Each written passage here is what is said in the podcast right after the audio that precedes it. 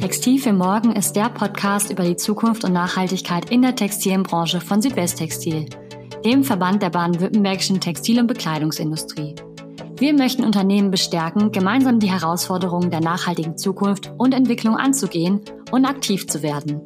Dafür sprechen wir mit BranchenvertreterInnen über Transformationsprozesse, Innovation und ihre Perspektiven auf das Thema Nachhaltigkeit.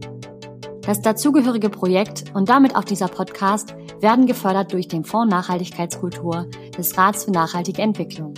Weitere Informationen rund um das Projekt und die Möglichkeiten, sich zu beteiligen, sind unter www.textilfürmorgen.de zu finden.